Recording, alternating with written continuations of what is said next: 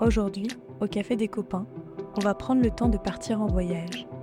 Car oui, le voyage, ça peut aussi être l'occasion de ralentir, d'être curieux, de découvrir ce qui nous entoure. Plutôt que de passer directement d'un point A à un point B en sautant les étapes qui les séparent, le voyage en lui-même peut être le trajet et non pas la destination. D'ailleurs, si on regarde la définition littéraire de notre ami Larousse, le voyage, c'est une exploration, une découverte, la description de ce qu'on suit comme un parcours. C'est l'aventure que va nous partager Geoffrey, alors qu'il a parcouru l'Europe avec pour moteur principal ses jambes sur un vélo.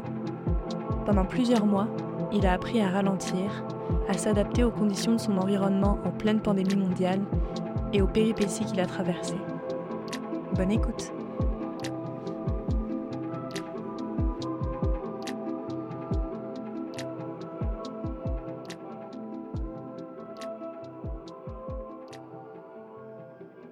m'appelle Geoffrey, puis je suis originaire d'Alsace de base. Euh, donc j'ai pas mal grandi en France euh, jusqu'à mes, euh, je te dirais jusqu'à mes 25, 26 ans. Et je suis arrivé à Montréal donc en 2021 pour le travail. Entre les deux, j'ai décidé donc en, 2019 un peu de, tout plaquer. donc c'est-à-dire que je vivais à Paris, j'avais une job depuis à peu près un peu moins de deux ans, un appartement, un groupe de potes. Puis je me suis dit, ok, ben, je vais tout plaquer parce qu'aujourd'hui j'ai envie de, de partir, j'ai envie de, voyager un petit peu, d'aller à la, à la découverte d'autres cultures. Et je me suis orienté vers l'Asie. J'ai débarqué en début janvier 2020 en Thaïlande. j'ai un ami que je connais des études qui m'a rejoint en Thaïlande, donc on a fait la Thaïlande ensemble. Après, on est allé au Sri Lanka. J'avais un peu peur de partir tout seul, parce que c'est quand même assez effrayant là. Et, et je me suis dit, bah écoute, ça va être top, il va me rejoindre, on va être deux, je serai pas tout seul, puis si ça se trouve, ça va bien se passer. Et en fait, ça s'est passé incroyablement bien. C'est-à-dire que dès le début, on s'est rendu compte qu'on avait la même manière de voyager, la même manière de triper, les mêmes envies. Et donc, en fait, ça, c'était naturel. Et donc, à la fin de la Thaïlande, on a décidé d'aller au Sri Lanka, où là, on a un autre ami d'école qui nous a rejoint. Et là, on a eu un délire un petit peu foufou. C'est-à-dire qu'on a décidé de louer un tuk-tuk nous-mêmes pour faire le Sri Lanka. Donc, on n'avait pas envie d'être dépendant de des bus ou des, chauffeurs de tuk-tuk ou autre. Donc, on est arrivé, on est allé voir notre loueur, on a loué notre tuk-tuk, on a fait un tour des pâtés de maison pour apprendre entre guillemets à, le, conduire et on, s'est, on est parti faire notre tour. on avait prévu un mois au Sri Lanka, malheureusement, on a fait 11 jours. On a eu un accident tuk-tuk malheureusement, un matin, après une, nuit de hike, bah, c'est mon ami avec qui on était en Thaïlande ensemble qui conduisait. Bah, malheureusement, il a raté un virage, puis on est tombé dans le ravin et on est parti en tonneau, puis c'était très intense dans le sens où ça aurait pu être un, accident mortel. Mon, ami donc avec lequel j'étais en Thaïlande, il s'appelle Etienne. Et l'autre ami avec qui on était, il s'appelle Brice. Puis en fait, Brice et moi, on était derrière.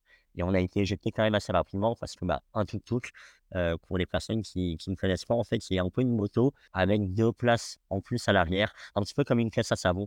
C'est-à-dire que c'est de la tôle, il n'y a pas de fenêtre, il n'y a pas de porte, il n'y a pas de toit, pas de ceinture de sécurité. Il n'y a pas de coffre, il n'y a rien. Et en fait, quand on est tombé, on est parti en tonneau, on s'est fait éjecter très vite. Donc, moi, réflexe de survie, j'ai mis mes mains autour de ma tête, j'ai fermé les yeux. Je pensais que j'allais mourir là, donc j'ai attendu que ça passe. Je me relève, puis je regarde, je vois que tout va bien. Je vois Brice un peu plus loin. En fait, on est tombé dans un jardin, donc on a eu très mal de la chance. Je vois Brice qui se relève, il avait une grosse entaille au niveau du poignet, mais rien de grave, il était un peu, un peu perdu là. Et en fait, je cherche les scènes et je le vois pas. Puis là, j'entends des bruits dans des hautes herbes là. Puis en fait, je le vois sortir et il était dans un état vraiment pitoyable. Là, il s'était, vraiment, vraiment amoché. Donc, ambulance, police et compagnie. Enfin bref, il n'a aucune séquelle aujourd'hui là. C'est pour ça que j'en parle j'en parle ouvertement et on préfère en rire qu'en pleurer aujourd'hui. L'accident nous a vraiment, vraiment rapprochés pendant qu'il était à l'hôpital. Là, moi, j'ai dû appeler ses parents, j'ai dû dealer avec ça je ne les avais jamais vus. C'était vraiment un, moment où, ouais, ça, ça a créé quelque chose entre nous là. Ça a vraiment soudé quelque chose. Mais, mais donc voilà, donc son aventure s'est arrêtée, puis notre aventure de voyage s'est arrêtée malheureusement j'ai continué un peu avec Brice. Après, moi, je suis parti aux Philippines rejoindre d'autres amis. Et en fait, bah, malheureusement, quand je suis arrivé aux Philippines, c'est-à-dire en mars 2020, tout le monde est au courant de ce qui s'est passé en 2020, c'est-à-dire la Covid. Donc, j'étais aux Philippines et donc d'abord, j'ai dû me confiner un petit peu aux Philippines. J'étais confiné dans une auberge de jeunesse pendant une semaine pour un petit peu me poser et, me demander ce que j'allais faire, sachant que les Philippines, en fait, c'est plein d'îles. Donc, ils avaient commencé à shut down toutes les liaisons locales et ils commençaient à shutdown les liaisons internationales. Donc, la question, c'était est-ce que j'ai envie de rester premier sur une île aux Philippines ou est-ce que j'ai envie de pouvoir partir et, aller ailleurs ou rentrer en France? Et j'ai donc décidé de, rentrer en France. Donc, je suis rentré en France en, mars 2020 pour me confiner. Et c'est là où j'étais toujours en contact avec mon ami avec lequel on avait fait la, la Thaïlande et Sri Lanka. Et on, jasait un petit peu, puis on a eu une idée et on s'est dit bah, pourquoi pas faire un tour de l'Europe à vélo. Ce qui est marrant avec le vélo, c'est que bah, tu sais, j'étais jamais parti plusieurs jours à vélo. j'avais fait du vélo comme tous les gens font du vélo, là, en famille, avec des amis. Donc, je te dirais que l'idée, nous est venue comme un challenge et une manière, en fait, de voyager différemment, une manière de rencontrer des gens, de découvrir des paysages d'une manière vraiment différente. À vélo, tu vas vraiment passer par des villages qui sont vraiment paumés et c'est là où tu vas vraiment être à même de rencontrer les locaux et, de découvrir vraiment la culture. Et c'est ça ce qu'on voulait faire, nous, c'était vraiment une manière de découvrir aussi l'Europe. C'est en étant français, l'Europe, c'est un peu à côté de chez nous, c'est pas vraiment exotique là, donc on a plutôt envie d'aller bah, en Amérique, en Amérique du Sud ou en Asie. Bah là, c'est une manière aussi de, voyager sans aller très loin, mais en découvrant quand même et en en prenant plein les, plein les yeux.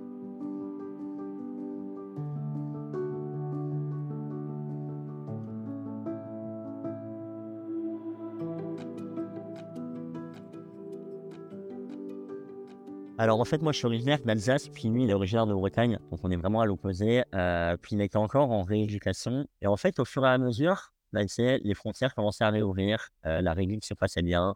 Puis un jour, il m'a appelé et il m'a dit, m'a dit que c'était bon, on peut y aller, on peut partir des minutes. Et là, j'ai envie de te dire que ça a pris une ampleur, ça a démarré l'engrenage. Et en fait, à, partir de ce moment-là, le projet devenait euh, réel. On a commencé donc à acheter des vélos parce qu'on avait pas de vélo capable de, faire un, trajet comme on a fait. On s'est vraiment renseigné, on a commencé à peaufiner un peu un tracé. Encore une fois, notre tracé il a changé. Au début, on voulait aller à Moscou en direct, en ligne droite. après, on voulait faire le tour qu'on a fait, mais d'une autre manière, pour au final décider de faire le tour. Puis après, il a fallu se renseigner, quoi acheter, quoi emmener et sortir les vélos pour essayer de, de, faire des kilomètres, parce que bah, on partait pour un film de, de 4 à 5 mois sur les routes, à l'année non-stop tous les jours. Euh, c'est à peine si on savait faire du vélo sur les, sur les petits trous. Puis euh, on a commencé un peu à, à s'entraîner. Ouais. Euh, il y a des sorties qui sont faciles parce que tu fais que du plat, tu fais 40 bornes. Puis trois jours après, tu te dis, OK, bah, je vais refaire une sortie, mais il pleut. Donc, bon, bah, j'ai la flemme. Sauf que quand je pars pendant 4 mois à travers l'Europe, il va pleuvoir. Donc, ça, tu essayes de te mettre un coup de pied aux fesses. Puis, il y a des moments, tu essayes d'aller faire un col. Parce que quand tu vas dans des pays, dans le sud de l'Europe, il y a des montagnes. Donc, si tu ne sais pas monter un col à vide, bah, comment tu vas faire pour monter un col avec 20 kg de, bagages? À partir du moment où tu pars faire du vélo tous les jours, bah, ton corps il s'habitue et ça devient régulier, ça devient récurrent. Plus tu en fais, en fait, plus tu vas devenir constant et tu vas t'améliorer. Il y a pas mal de cyclo-voyageurs là, euh, c'est le terme qu'on emploie bah, aux, personnes qui voyagent à vélo.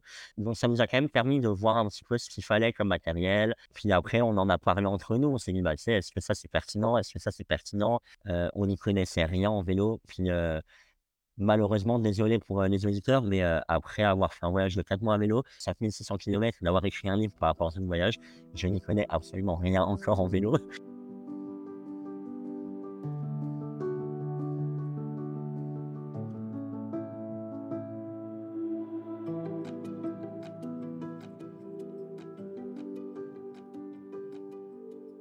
Alors, en fait, le trajet, euh, donc au début, on avait plusieurs idées là, puis on, on avait une contrainte de temps parce qu'on voulait rentrer pour Noël, faire Noël en famille, donc on avait quand même que 5 mois.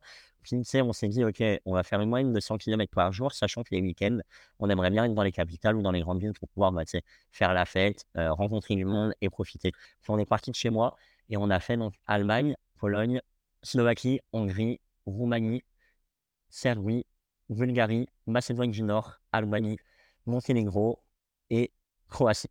En fait, en Europe, il y a ce qu'on appelle les Eurovélos. Les Eurovélos, en fait, c'est des voies cyclables européennes, vraiment faites pour ça, qui permettent d'aller d'une ville A à une ville B en passant par plusieurs pays. Nous, ce qu'on voulait, c'était faire notre tracé, parce que bah, moi, j'avais par exemple très envie d'aller à Berlin euh, et d'aller en Pologne. Après, euh, avait vraiment envie d'aller en, Macédoine du Nord et au Monténégro. Donc, en fait, on s'est plus dit, OK, bah, qu'est-ce qu'on a envie de voir, qu'est-ce qu'on a envie de faire? Et après, on fait un tracé. Puis, bah, tu sais, s'il y a un moment, il faut longer une nationale pendant trois jours, bah, on le fera, puis c'est pas grave. mais juste au moins, tu sais, on va aller là où on a envie d'aller. On arrive en fait le 6 août et donc j'ai cherché c'est à la gare le soir, dernière soirée avec mes parents, avec ma soeur et mon beau-frère. Le lendemain matin, grands-parents étaient venus prendre le petit-déj et puis le départ.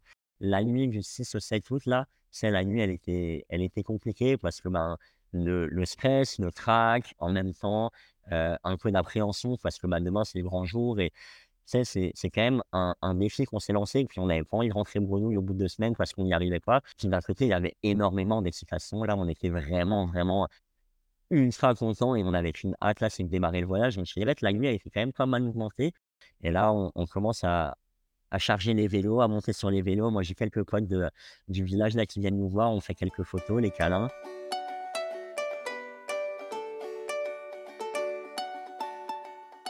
La première étape, ça a été vraiment très rapidement d'aller en Allemagne parce qu'on n'avait pas envie de, de rouler en fait en France. Puis comme j'habite en Alsace, là, je suis vraiment proche de l'Allemagne et on a réussi à atteindre l'Allemagne en quoi En 3-4 heures. Premier changement, là, tu sais, on est en Allemagne, les gens parlent allemand, ce qu'on lit les panneaux, c'est allemand. Donc là, déjà, on se dit, OK, c'est le, le voyage a commencé. Mais en Allemagne, le vélo est quand même quelque chose qui est pas mal répandu. Il y a beaucoup, beaucoup de pistes cyclables. Puis il y a beaucoup de cyclo-voyageurs. Et en fait, on, a rencontré des gens qui avaient déjà fait des voyages à vélo, qui s'étaient intrigués de nous voir, ou qui avaient des amis qui faisaient des voyages à vélo, enfin bref. Et donc, en fait, ils nous ont accueillis à bras ouverts dans le sens où ils nous ont invités chez eux, ils nous ont proposé de dormir chez eux. C'est dont on s'attendait à devoir camper là tous les soirs, ou à devoir au pire mettre la tente dans le jardin des, gens.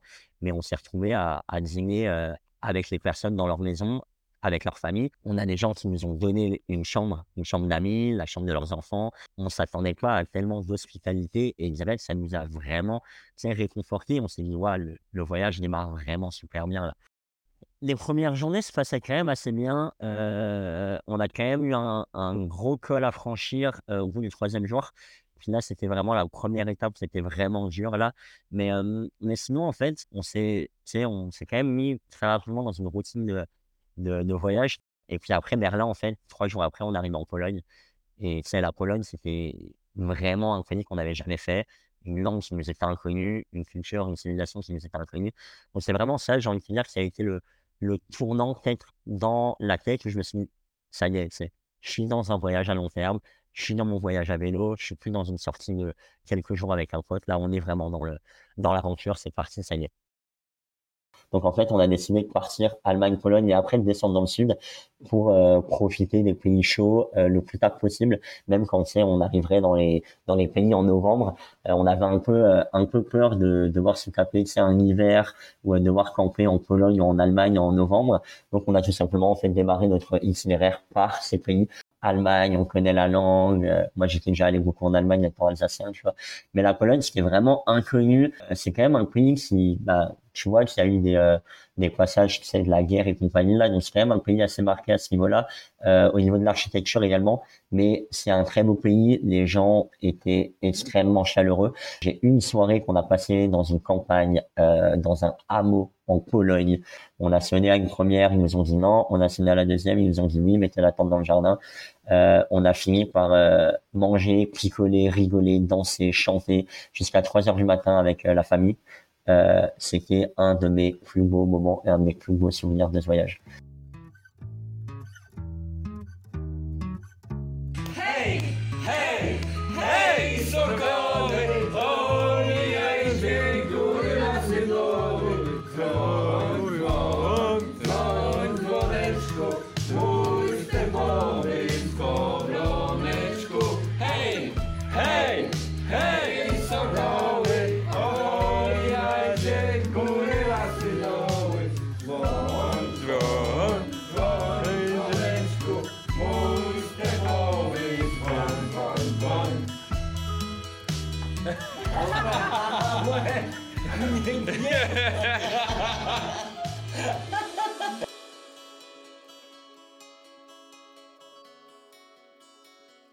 C'était une rencontre qui était vraiment exceptionnelle et euh, c'est typiquement ce que je recherchais euh, quand je suis parti euh, en voyage.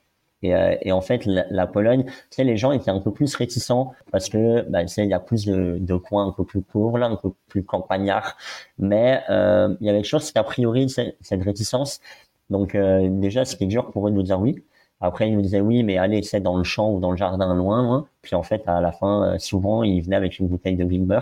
C'est l'alcool local. On essayait de communiquer parce que, tu sais, les Polonais parle pas tous anglais, tout pas dans les campagnes. On jonglait entre le français, le polonais, l'allemand, l'anglais, le traducteur téléphone, et c'était des rencontres, c'était juste euh, exceptionnel. J'ai beaucoup aimé la Pologne euh, parce que euh, tout simplement, on est arrivé puis euh, le Covid, ils connaissaient pas, donc il n'y avait pas de gestes barrière, il n'y avait pas de confinement, les clubs étaient ouverts, les restos étaient ouverts, il y avait la fête, on avait l'impression de de revivre. Là. Donc on est arrivé, la première grande ville qu'on a faite, c'était Poznan. Euh, on a rencontré une fille euh, grâce à Warm Shower. Et euh, elle nous a fait visiter la ville, elle nous a emmenés en club, euh, elle nous a fait sortir. Donc c'était vraiment, c'est une première approche là en Pologne, c'était vraiment cool. Après, on est allé bien sûr à Varsovie. Euh, capitale. Euh, pareil, très belle ville. Euh, on a un ami d'Étienne qui nous a rejoint passer le week-end. Et après, on est descendu dans le sud pour rejoindre Cracovie. Puis encore une fois, entre temps, là, c'était vraiment des étapes dans les campagnes, là où en général, bah, on sonnait aux maisons pour demander aux gens de dormir dans leur jardin. On a fini la Pologne, pareil, au bout de, de, trois semaines. Et là, on s'est tourné vers la, la Slovaquie, qui est un très petit pays. On est resté peut-être cinq ou six jours parce que la Slovaquie, tu sais, on faisait du 40 bonnes pour rejoindre notre notre étape. Donc euh, ça a été vraiment un, un, pays très court, mais on a commencé à, à découvrir un petit peu le, les montagnes à vélo. C'était une première mise en bouche parce que c'est un pays avec des euh, avec des montagnes, donc quand même assez vallonnées, mais euh, très beau pays, très belle population. On a fait également des belles rencontres, puis on s'est arrêté à Kozice le temps d'un week-end, qui n'est pas la capitale, mais qui est la deuxième plus grande ville de Slovaquie ben, physiquement, le corps suivait le rythme, c'est quand même assez vite habitué. Euh, j'ai quand même une galère de, de cycliste du dimanche en quelque sorte, le troisième jour. Troisième jour, on a commencé notre premier col en Allemagne, et en fait, je me suis fait une tendinite au genou. Donc, quand je fais une tendinite au genou le troisième jour, alors que t'as prévu faire un voyage à vélo, voilà. Mais euh, mais bon, c'est passé. On n'a pas eu une galère physique. On a eu quelques galères mécaniques, mais c'est assez light là, euh, où on a dû changer les pneus parce qu'on avait des crevaisons. Mais c'est encore quelque chose où je pense que tu mets un, cycliste avéré à côté de nous qui nous regardait faire. Je pense qu'il il devait rire. Tu on était là, la première crevaison, on était là pendant une heure et demie à, mettre la chambre à air dans une flaque d'eau pour repérer les, petites bulles à sortir pour savoir où était le trou. On n'avait rien du cycle du cyclo-voyageur. On n'avait pas les dégaines d'un mec qui fait un voyage à vélo. On n'avait pas les, la technique, la mécanique, l'entraînement d'un mec d'un voyage à vélo. Donc après la Slovaquie, euh, là on a eu un premier, je dirais un premier dilemme, c'est que euh, on était en Slovaquie puis en fait les frontières autour de nous étaient fermées. C'est-à-dire que la Hongrie avait fermé les frontières. Bah, dans notre tracé, c'est on, on devait passer par la Hongrie là pour aller en, Roumanie. On s'est dit ok bah comment on fait? Donc une autre possibilité c'est d'aller en Ukraine, sauf que l'Ukraine également venait de fermer les frontières, donc on était un peu au pied du mur. Et on savait pas trop comment comment s'en sortir. Et en fait on a tout bonnement pris la décision de faire un passage éclair en Hongrie, même si on n'était pas donc on est un petit peu rentré clandestinement en passant sous une barrière dans une forêt en Hongrie et on a fait un jour et demi là-bas parce que euh, dès qu'on croisait des personnes, on avait l'impression qu'on était euh, enfin qu'ils savaient en fait qu'on était entré clandestinement dans leur dans leur pays. On n'a pas on n'a pas forcé malheureusement, on n'a pas pu visiter la Hongrie, on a décidé de tracer au plus vite. Donc on a pris un hébergement sur Airbnb le soir même et le lendemain midi on est arrivé en Roumanie c'est dur parce que quand tu te balades à vélo comme ça, là, tu as 20 kilos de, de matos sur toi, c'est dur. Donc, tu sais, quand tu arrives dans une campagne, là, as, tu penses aller dormir chez quelqu'un, mais t'as pas prévu, tu d'acheter quelque chose à l'épicerie avant, euh, de le ramener éventuellement en cadeau parce que tu sais, tout est spontané. Mais ce qu'on faisait, en fait, c'est que euh, on prenait des photos avec nos hôtes et euh, il y a une application qui s'appelle Feezer et en fait, ça te permet d'envoyer des photos en carte postale c'est un peu la, la carte postale 2.0 là. Et en fait, on, on envoyait une, une carte postale des autres qui nous hébergeaient. Euh, donc en général, c'était la photo qu'on avait prise le matin ou le soir même avec eux, et on envoyait un petit mot, tu sais, en les remerciant et en leur disant un petit peu où on en était rendu. Même si on n'avait pas de cadeau et que bah, tu sais, ça nous ça nous désolait un peu parce qu'encore une fois, ils avaient pas grand chose puis ils nous offraient tout. Mais on essayait de, de marquer leur cœur, de leur raconter un peu notre vie, de leur partager ce qu'on connaissait, de, de s'intéresser aussi à eux, à leur culture on a utilisé des jokers. Alors nous, ce qu'on appelait un joker avec mon, avec mon pote, c'est que bah, on faisait un trajet pas à vélo.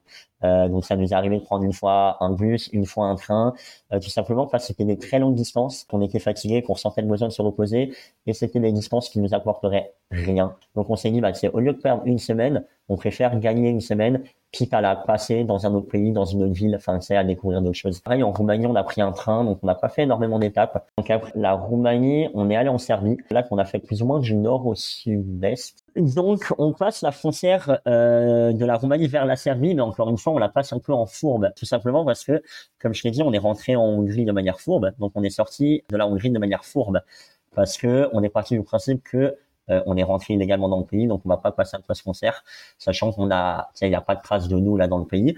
Donc, ce qui fait qu'on est rentré en Roumanie également euh, de manière entre guillemets clandestine, même si on était autorisé vu que les frontières étaient ouvertes. On se voyait mal sortir du pays par une vraie frontière, encore une fois, et que c'est l'agent euh, de la douane là, il scanne notre passeport et il dit mais les gars, vous êtes arrivés quand en Roumanie, il n'y a pas de trace de vous. Tu on avait une application, mais des fois on prenait une autre application là vraiment euh, de map qui, nous montrait un petit peu les champs et en fait on, on essayait de trouver des champs qui crossaient la frontière. On employait ces champs, donc on, en Serbie, on est arrivé dans une petite forêt qui donnait sur un petit village. On a descendu la Serbie en longeant le, le Danube. Le niveau rencontre locale en Serbie n'a pas été très grand.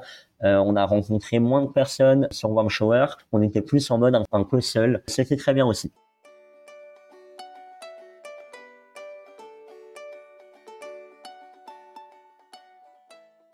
dans une ville, on, bah, on est allé dans notre hébergement, on s'est changé pour pouvoir un peu profiter de la ville, vu qu'on est arrivé le matin à midi. On se balade à vélo, donc sans les sacoches, plus en habit civil.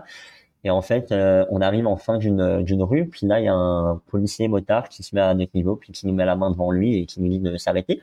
Là, on commence à avoir chaud parce que euh, nous demande nos papiers d'identité, puis on est arrivé euh, encore une fois clandestinement dans le pays. Et en fait, on se rend compte que c'était une rue piétonne, donc on était interdit de faire du vélo. Et on était les seuls à faire du vélo, c'est sur cette rue, mais nous, ça nous a pas choqué. Là, on s'est dit, bah, les gens font pas du vélo, mais on n'avait pas vu que c'était une rue piétonne interdite de vélo.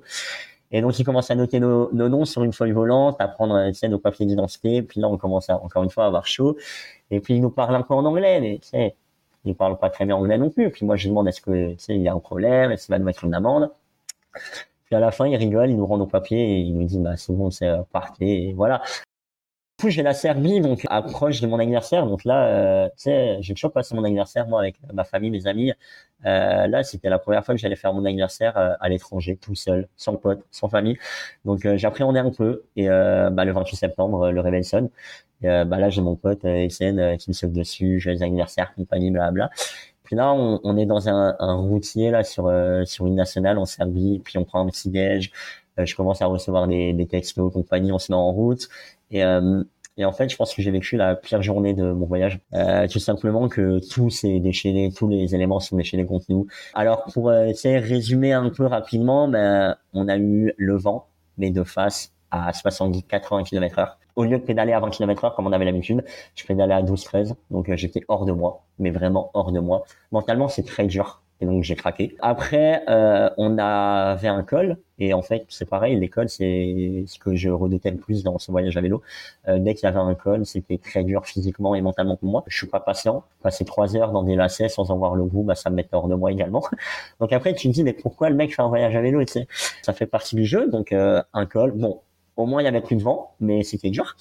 Et on arrive à top euh, du col et puis là on se dit ok il nous reste je sais plus une vingtaine une trentaine de kilomètres c'est chill ça va le faire. Et là on commence à descendre et là une pluie diluvienne incroyable. Donc tu sais quand il pleut ça va là. Mais quand il pleut que tu es en descente à 40 km heure et que la chaussée devient glissante bah là tu faut faire attention parce que au moindre écart bah tu prends une boîte et tu tombes et tu peux te faire mal et tu peux te faire renverser par une auto. Enfin bref. Donc là on arrive euh, en voie de la descente dans un village euh, il il pleuvait encore mais vraiment vraiment abondamment là le vent revient légèrement, mais ça va. On arrive en longeant le Danube. C'était magnifique. Un petit, euh, arc-en-ciel. La journée d'anniversaire, finalement, se terminait assez bien. Et là, on arrive à l'hébergement. On avait pris, bah, c'est forcément un Airbnb, c'est mon anniversaire, on me laisse faire plaisir. Et en fait, l'Airbnb était une, euh, une dépendance d'une famille. Donc euh, derrière leur maison, ils avaient aménagé ça. La, la, la dame, notre hôte, nous, nous tend son téléphone et en fait, il avait une, elle avait fait un Google Trad et là, mon pote lit le téléphone, enfin la traduction, et il me regarde et me dit tu vas pas le croire. Et là, je lis et en fait, ils me disent qu'il y avait plus d'eau chaude, qu'il y avait un problème de canalisation dans le village. Et donc là, on était trempés, on venait de finir une journée euh, vraiment euh, nulle. et on pouvait pas prendre de douche. Donc là, boum, je redescends, ça m'a refait un, un, coup et là je me dis ok, mais qu'est-ce que j'ai fait pour avoir une journée d'anniversaire comme ça là? Puis finalement, j'appelle mes parents, voilà, bah, j'étais quand même content là. Et puis l'eau revient, puis on a fêté ça le soir au restaurant, au gorge d'Agnum. Euh, donc euh, c'était vraiment quand même une manière différente, c'est bizarre de passer mon année, mais j'étais avec mon meilleur pote euh, dans un pays où je connaissais personne, dans un voyage extraordinaire et encore une fois, tu sais, je trouve ça beau d'avoir passé une journée comme ça, parce que d'un côté, ça me, ça me fait m'en rappeler, tu vois. C'était un, anniversaire vraiment étrange, et il a été encore plus beau de par cette journée, tu vois.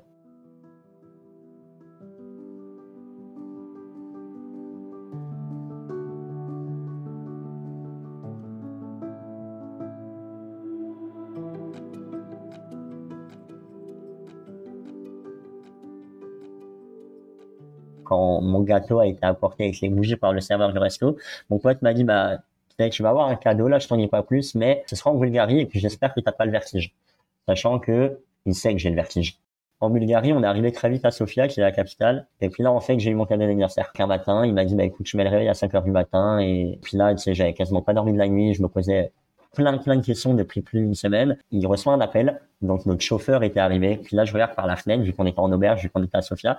Je regarde par la fenêtre et là, je vois un, un pick-up avec, euh, sur le côté, un logo. Un logo, donc un mec avec un parachute. Donc, euh, potentiellement un saut en parachute. Et euh, le nom de la compagnie, c'était Extreme Adventures. Donc là, je me dis, OK, je suis pas prêt pour ça j'étais au bout de ma vie. Ça va être un saut en parachute, ça va être un saut élastique, ça va être un parapente, tout ça avec mon montgolfière. Je me dis, élastique, il sait que je veux pas le faire. C'est vraiment le truc que j'ai dit, je veux pas le faire. Et la montgolfière, pareil, parce que j'ai vraiment le vertige. Parachute, j'avais déjà fait, mais tu sais, je suis capable de refaire. Et parapente, bah, je me suis dit, ça peut être très beau là, on, on va dans les montagnes un peu et tout. Donc je me dis, si on arrive à un aéroport, genre si on reste en bas là, ça va être un parachute. Si on monte dans les montagnes, ça va être un parapente. Donc je me, je me conditionne un peu le cerveau, puis euh, on fait quand même une heure de route. Puis euh, à la fin d'une heure de route, on n'est pas monté dans les montagnes, donc je me dis c'est un parachute, mais en fait on n'arrive pas à un aéroport. En fait, bah, on arrive et je vois une montgolfière en train de se gonfler. Donc là je me dis ok c'est pas pour nous, il va pas me faire ça quand même. Euh, là on voit la montgolfière se gonfler, puis il y a d'autres gens qui arrivent et je suis là comme ça, je me pose plein de questions, mais je voulais pas qu'ils me disent la montgolfière, euh, elle se met en, en route, il y a des gens qui montent dans la montgolfière et en fait ils ont attaché le pick-up à la montgolfière pour que la montgolfière, si elle monte, elle fasse un tour et après elle redescende. Ça, c'est pas de la montgolfière en plein air, là où tu vas pendant un trip de 5 heures et tu redescends. Là, pendant qu'il y a un groupe euh, de gens qui font un tour en montgolfière, là, il y a un, gars de l'activité qui vient et il met un harnais. Puis après, il sort une corde, il attache la corde à mon dos. Puis là, tu sais, je pense que n'importe qui aurait compris. Mais moi, je voulais pas comprendre. Ça, j'arrivais pas à comprendre. Bah, je monte dans la montgolfière, c'est mon tour. Puis mon pote monte pas avec moi parce qu'on pouvait pas faire l'activité en même temps. Donc, c'est reste en bienvenue en direct de, de Sofia. bah là, Joe, il est en train de se faire dessus, il est tout mal. Donc en gros, il est dans cette belle montgolfière là. Puis il m'envoie un flic qui tend en haut comme ça. Et bah, voilà, c'est son élastique. Hein, qui va faire un petit jump là. Autant dire que quand il est monté, il était tout mal.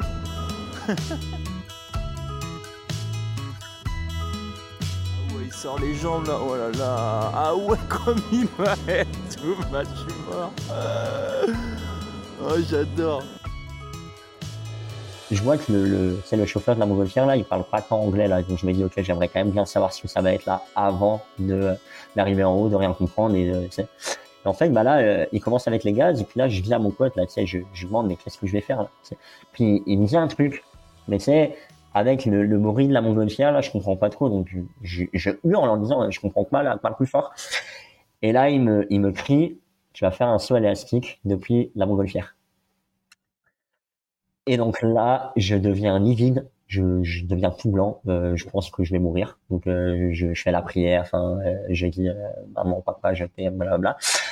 On arrive en haut, puis là on est quand même à, je sais pas, je dirais une cinquantaine de mètres de hauteur. Donc déjà, je, suis très très mal parce que j'ai le vertige, enfin c'est horrible. Et, et puis là, le, le gars me dit bon ben, hein, tu vas y aller.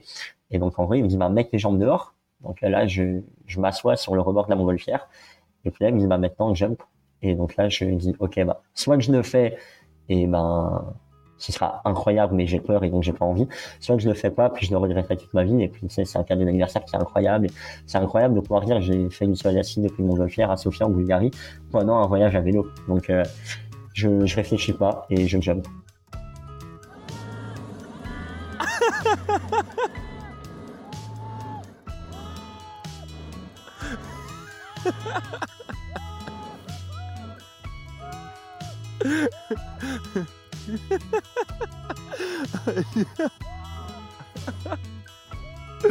bah voilà, il est pas mort, ça fait plaisir.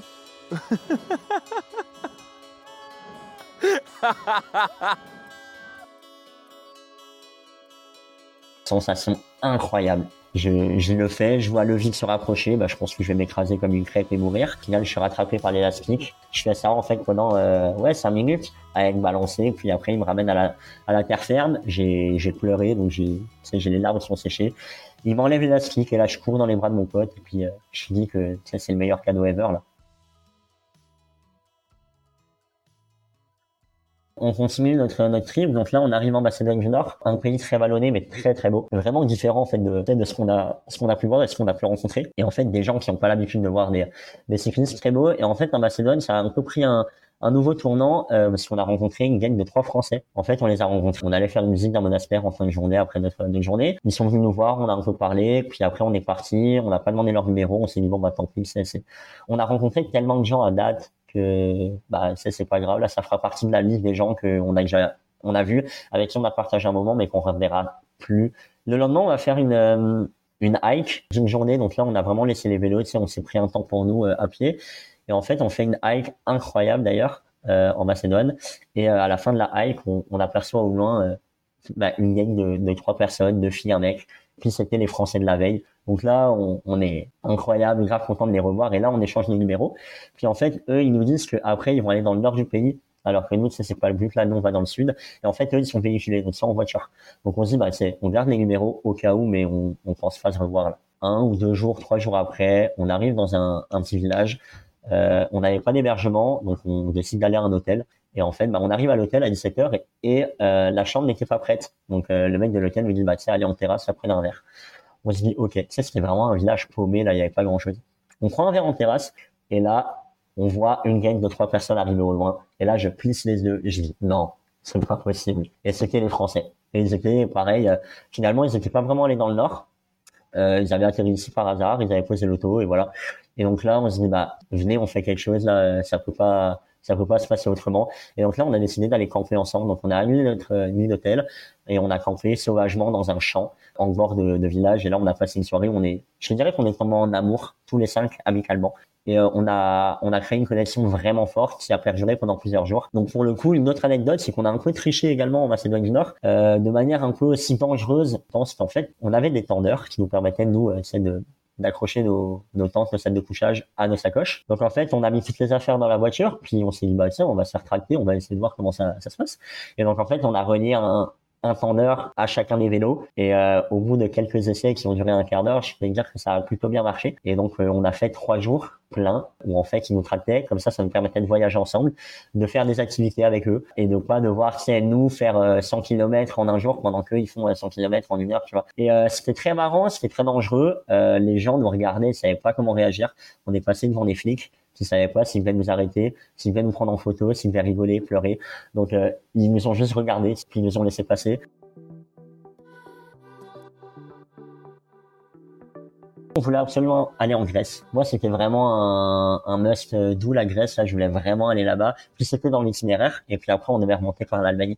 Sauf que eux, ils n'avaient pas prévu d'aller en Grèce. Ils avaient prévu d'aller en Allemagne. Donc on s'est dit, bah écoutez, c'est les gars, on repasse encore un dernier jour ensemble. Puis après, on se sépare. Donc euh, on a quand même je pense qu'on a passé une belle semaine ensemble. Et ça c'était fort. Là on était vraiment amis. Là on, on apprenait vraiment à se connaître. On dormait ensemble on vivait ensemble on mangeait ensemble. On était 24 24 là. Donc c'est vraiment cool. Donc ça nous a fait un peu de mal de les de les perdre. Mais euh, on s'est dirigé vers le sud de la Macédoine pour aller en Grèce. Et en fait la Macédoine du Nord et la Grèce avaient une frontière mais c'était fermé parce que encore une fois, Macédoine du Nord n'est pas dans l'UE ou dans l'espace Schengen, si je ne m'abuse. Et euh, la Grèce était ouverte que avec les pays de l'UE de l'espace Schengen. Donc le seul moyen d'aller en Grèce, c'était de retourner en Bulgarie. Sauf qu'à vélo, retourner en Bulgarie, ça nous prenait une semaine et qu'on y était déjà allé, donc on n'en avait pas envie. Donc on s'est dit, eh ben qu'est-ce qu'on va faire? On va réitérer les l'épreuve de la Hongrie. Donc on a cherché un moyen de rentrer en Grèce sans passer par une frontière réelle, donc par un, par un, un poste frontière là avec des barrières, avec des douaniers Euh, donc on repère notre, notre chemin, on se met en route et là en fait on, arrive à quelques centaines, dizaines de, de kilomètres de la, frontière et en fait on, on passe devant euh, un poste de police. Et là, mon pote me dit, t'as vu euh, le poste de police? Là, je dis, ouais, mais t'inquiète, ça va être chill. Et en fait, ben, une minute, euh, un quart d'heure après, on voit une voiture de police qui nous double un peu euh, comme des cowboys, frère en plein milieu de la rue. ça sort de la voiture avec les masques, puis ça vient nous voir et ça nous dit, bon, bah les gars, vous êtes mignons, mais faites demi-tour, quoi. Donc voilà, première tentative d'aller en Grèce un peu échouée. C'est pas grave, on va aller en Albanie et on va tenter depuis l'Albanie et on va pouvoir revoir nos potes. Donc ça nous a pris deux trois jours. On arrive en Albanie, on retrouve nos potes, assez marrant. Et puis là, on retente le coup. Les douaniers euh, nord-macédoniens là nous avaient dit bah la frontière avec l'Albanie et la Grèce est ouverte, donc allez en Albanie. Mais là, vous pouvez pas passer, c'est fermé. Donc on arrive en Albanie, on va directement à la frontière. Cette fois, une vraie frontière, vu que pour nous, elle est ouverte. Donc on arrive au poste euh, douanier. Et puis là, la, la douanière nous dit bah non, euh, c'est fermé. Donc on essaye de négocier, tu. Moi dans la vie je suis commercial, donc je me dis ok, bah, s'il y a des talents commercial, on va négocier, puis ça va faire la job. Euh, donc la, la douanière me dit bah écoute, va du côté grec, moi, c'est pour sortir de mon pays. Donc, euh, au final, moi, je m'en fiche que tu sors de mon pays. Mais va voir les Grecs s'ils veulent t'accepter dans leur. Donc là, je vais voir le douanier grec. Puis, j'essaye de pleurer, pleurnicher un petit peu. J'avais monté un gros bar comme quoi on avait un avion en Grèce. Puis, il fallait absolument, absolument qu'on fasse la frontière. Bah, tu parles, hein, j'ai beau être commercial et bah, mon, pouvoir de négociation était nul. Hein. Il m'a dit, bah, écoute, reviens d'où tu viens. Euh, nous, on veut pas que tu rentres en Grèce. Donc, deuxième tentative pour la Grèce, échouée. Donc là, on se dit quoi? On se dit, bon, on va quand même réessayer une troisième fois, hein, parce que jamais 203. Donc là, on regarde, pas très loin de ça, on trouve pareil un, un coin là dans la montagne qui nous permet de rejoindre la Grèce sans passer par une frontière. Et puis là, une anecdote encore incroyable de ce voyage. Euh, donc euh, on pédale, on arrive, on, on, traverse un village là vraiment genre bidonville. Euh, on arrive après euh, dans la genre de forêt euh, un peu montagneuse derrière où les routes étaient ensablonnées. Donc c'était même plus du goudron là, c'était vraiment du sable et de la terre là. On voit les maisons grecques. Là il y avait une odeur de feta dans l'air là. Je vois au loin une voiture. Et là je me dis non.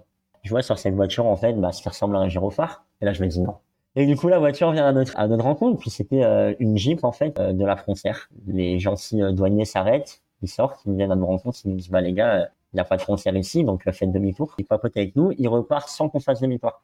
Ils nous, ils nous même pas là. On se dit, bon, on fait quoi? On tente le diable on tente pas? Puis on s'est dit, bah écoute, troisième fois là qu'on se refoule, bah tant pis, on n'ira pas en Grèce et voilà. Euh, on retourne dans le, petit village euh, slash bidonville et là on s'arrête pour faire une pause, regarder un petit peu où on va parce que du coup ça avait quand même modifié notre itinéraire, donc on savait plus trop où on allait, euh, on allait s'en, aller là pour la fin de la journée.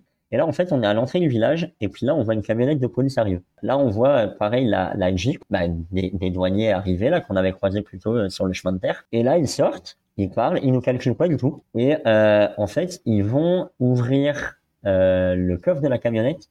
Et en fait, là, on voit une dizaine de mecs sortir avec des sacs à dos, qui montent dans la Jeep sans rien dire. Les policiers remontent dans la Jeep, ils repartent en direction de la Grèce. Et euh, les autres policiers remontent dans leur camionnette et ils retournent euh, en Allemagne. Et donc ça s'est passé vraiment, c'est en, en un rien de temps là, on a, on, comprenait pas ce qui se passait sous nos. On était là comme ok, mais est-ce que c'est des clandestins qui tu sais, qui seront renvoyés en, en, Grèce parce qu'ils sont arrivés illégalement en Albanie ou est-ce que, enfin, tu sais, et ça nous a quand même assez surpris et puis bah, d'un côté ça nous a réconforté dans notre idée de ne pas avoir tenté le diable en Grèce parce que ça se trouve en fait on s'est dit qu'en Grèce il y avait une camionnette de police là qui devait attendre à la frontière et puis la Jeep en fait elle faisait elle faisait la navette et elle cherchait des gens en Albanie qu'elle ramenait en Grèce. Et euh, l'Albanie ça a été vraiment une très belle découverte. Euh, le pays est magnifique c'est très vallonné euh, mais du coup, il y a des montagnes partout. Euh, il y a des euh, villages, petits villages partout. il y a beaucoup de bergers avec leurs troupeaux, que ce soit des brebis, des chèvres, que ce soit des vaches. c'est quand même un pays aussi, je dirais pas pauvre, mais moins bien développé que la France ou l'Allemagne. On sait, t'as un peu l'impression d'être encore dans des années, à des années de, de différence là, de pas être en 2020, mais d'être resté encore peut-être en 1990, 99 ou autre. Et, euh, et après, on a longé en fait la, la rivière albanaise là, qui est sur, euh, bah, sur la gauche, pays en fait qui longe la mer Adriatique. Et là, mais c'est vraiment incroyable. Albanie, on est resté pas mal de temps, je te dirais de tête là, peut-être deux semaines.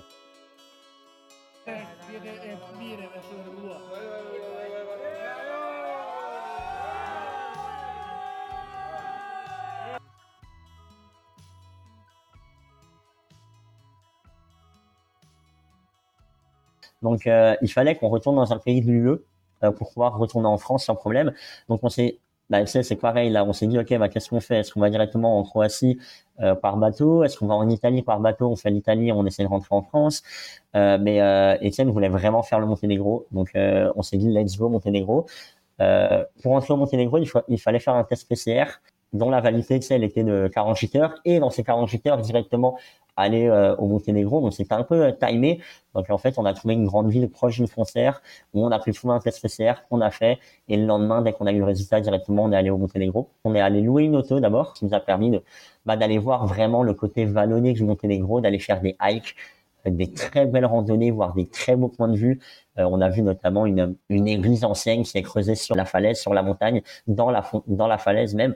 Donc vraiment très beau. Et au bout de ces, au bout de ces 4-5 jours, euh, on a rendu l'auto et puis là on a pris les vélos. Puis c'était marrant parce qu'on n'a pas arrêté de camper. Donc en fait, on campait même avec l'auto, on trouvait des, spots de camping sauvage, ou alors on dormait euh, dans l'auto quand il faisait trop froid. Donc tu sais, on allongeait les sièges avant là, puis on mettait notre siège de couchage, on dormait un peu comme des, un peu à la à la route. Donc euh, ce qui est quand même assez, c'était assez marrant.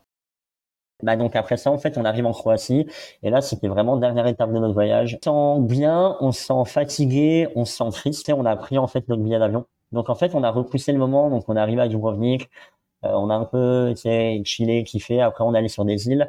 Et en fait, on repoussait le moment parce qu'on voulait pas acter, en fait, on voulait pas acter la date et mettre un, jour. Et en fait, bah, malheureusement, il y a un moment où il fallait acter, là, il fallait qu'on prenne ce billet d'avion. Donc on a décidé de prendre un billet d'avion depuis Zadar, en Croatie. Et en fait, je te dirais qu'à partir de ce moment où on a pris le billet d'avion, dans mon mental, il y a eu un déclic et euh, j'arrivais plus c'est c'était très dur pour moi de continuer à pédaler parce que bah, dans ma tête euh, j'avais la date de retour et dans ma tête j'étais déjà en train de rentrer. Donc euh, mon corps il suivait plus mon mental il était vraiment euh, au plus bas. Donc on a vraiment beaucoup profité de la Croatie ce qui est quand même un très beau pays encore une fois. On allait sur les îles on a rencontré des cyclo-voyageurs on n'en avait pas rencontré beaucoup mais là on en a rencontré pas mal. On est rentré ouais début décembre fin novembre. Nous on était encore en train de se baigner dans la mer pendant que nos potes et nos familles ils étaient en doudoune en France ça veut dire, OK, ben, c'est fini la liberté, c'est rentrer à la maison, retourner chez les parents, plus rien à voir derrière parce que, tu sais, euh, moi, j'avais plus de job, j'avais plus d'appart, donc retourner chez les parents, recommencer à se mettre dans une dynamique. Et on avait tellement vécu des, des, des magnifiques choses. Ouais, c'était dur. Mais voilà, la Croatie s'est très bien passée. Et puis, euh, c'est arrivé le, le jour, en fait, du départ. Donc, euh, la veille du départ, on a dû euh, chercher des cartons parce qu'en fait, on prenait l'avion avec nos vélos. Le matin du vol, plusieurs allers-retours à l'aéroport. Le premier avec les vélos, on a attaché le vélo. Le deuxième avec les bagages. Et puis euh, bah là, on a commencé à démonter le vélo dans l'aéroport et c'était euh, avec les larmes aux yeux là qu'on faisait ça. Puis là, je me rappelle si on est dans le couloir là pour arriver à l'avion. Puis là, je me retourne une dernière fois comme si c'était un peu mon, mon adieu, bah, la fin du chapitre, la fin de l'histoire là. Et je prends mon pote dans les bras et c'était intense là. Puis on arrive à Paris. En fait, à Paris, moi j'avais ma sœur et lui il avait de la famille également. Et, euh, et après, bah, on, on arrive à Paris, on se séparait puis on rentrait chez nous là. On arrive à Charles de Gaulle. Faut remonter les vélos. Donc déjà, tu viens de te taper plusieurs heures d'avion, pas très cool. T'as le moral dans les chaussettes. Faut remonter les vélos. Puis encore une fois, comme je l'ai dit tantôt, euh, est mécanique, on est nul, donc euh, fallait réussir à le remonter. Je vois le vélo. On avait comme étape le 19e, parce que ma sœur habitait dans le 19e. Puis là, on passe par Aubervilliers, Pantin, euh, je sais pas, la Courneuve. Waouh le gars. On arrive dans le trafic, dans la pollution, dans la puanteur, dans les poubelles, les cris, les insultes. Waouh, on était bien en Europe finalement. Puis là, c'était une deuxième claque, mais là, c'était vraiment la fin, là, tu ça marquait la fin. Et là, on arrive en bas de chez ma sœur, puis on, on se dit au revoir avec mon pote, puis tu sais, on se promet plein de choses, là, de rester en contact, de, de s'appeler, de donner des nouvelles, de se rappeler sur ouais, je une vie, de refaire un voyage ensemble. Ça m'a pris quand même quelques semaines, mais très vite en fait j'ai rebondi. Je me suis dit bah je vais chercher une job à l'étranger pour continuer à voyager, continuer à avoir cette part de l'étranger. Voilà, donc là j'ai trouvé ma job à Montréal, donc je suis passé par euh, trois mois euh, de formation à au siège de la boîte et je suis arrivé en, en juillet 21 à Montréal. J'adore cette ville, j'adore cette vie et voilà, c'était un très bon moyen de rebondir. Je n'aurais pas pu mieux rebondir.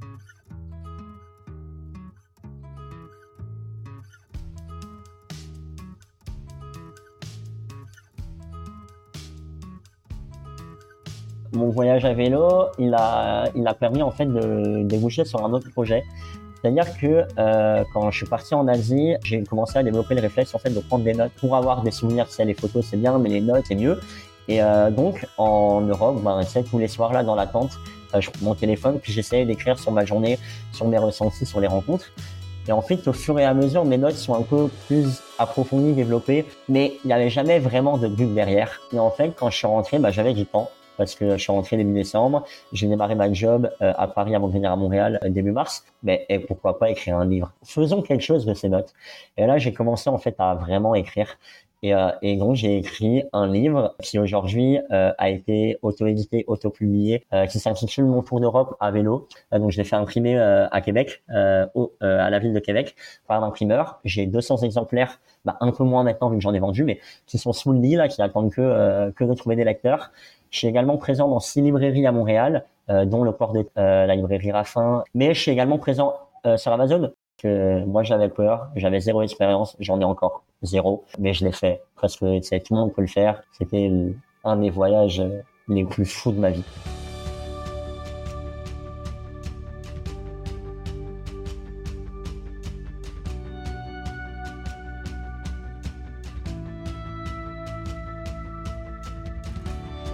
Merci d'avoir écouté cette histoire et on se retrouve très vite pour un nouvel épisode du Café des copains.